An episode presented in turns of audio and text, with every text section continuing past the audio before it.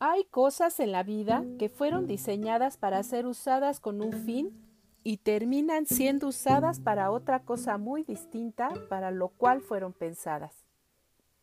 Un ejemplo es el horno de microondas. Su diseño original fue para fines militares y por cuestiones inesperadas se vio que podía usarse para calentar comida y posteriormente terminamos haciendo palomitas de maíz en él. Otro ejemplo, el cual creo que es el más icónico de todos ellos, se refiere a la bebida Coca-Cola. Sí, el origen real de Coca-Cola provino de una farmacia.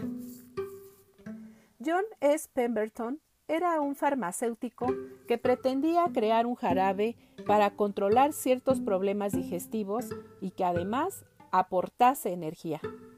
No cabe duda que esta bebida le dio energía a todo el mundo. Asimismo, el hombre fue creado originalmente para dar gloria a Dios y para disfrutar de todo lo que tenía en el Edén. Sin embargo, el pecado entró en él y su propósito original fue totalmente cambiado. El que un artículo o bebida haya cambiado su forma original tal vez no marque una gran diferencia si además este cambio trae consigo una mejora, una comodidad o un deleite para el paladar.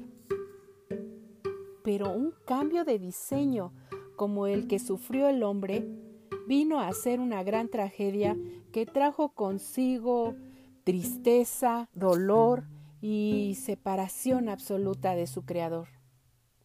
A diferencia de los creadores de los artículos mencionados, que decidieron dejar así al microondas y a la famosa bebida, Dios nunca estuvo de acuerdo en que su creación más hermosa quedara condenada a la perdición. El plan de Dios para el hombre fue rescatarlo y regresarlo al estado original para lo cual fue creado. El hombre fue pensado para vivir en abundancia, para vivir una vida que testifique del gran amor de Dios y su grandeza, una vida que se goza en su verdad, una creación perfecta que además se renovaría en la eternidad.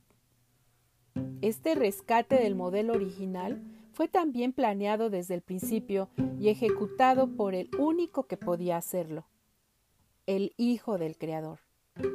No cabe duda ese plan perfecto de rescate y de reposición nos da la esperanza de que no todo está perdido si volvemos al origen, a la raíz de nuestra verdadera creación.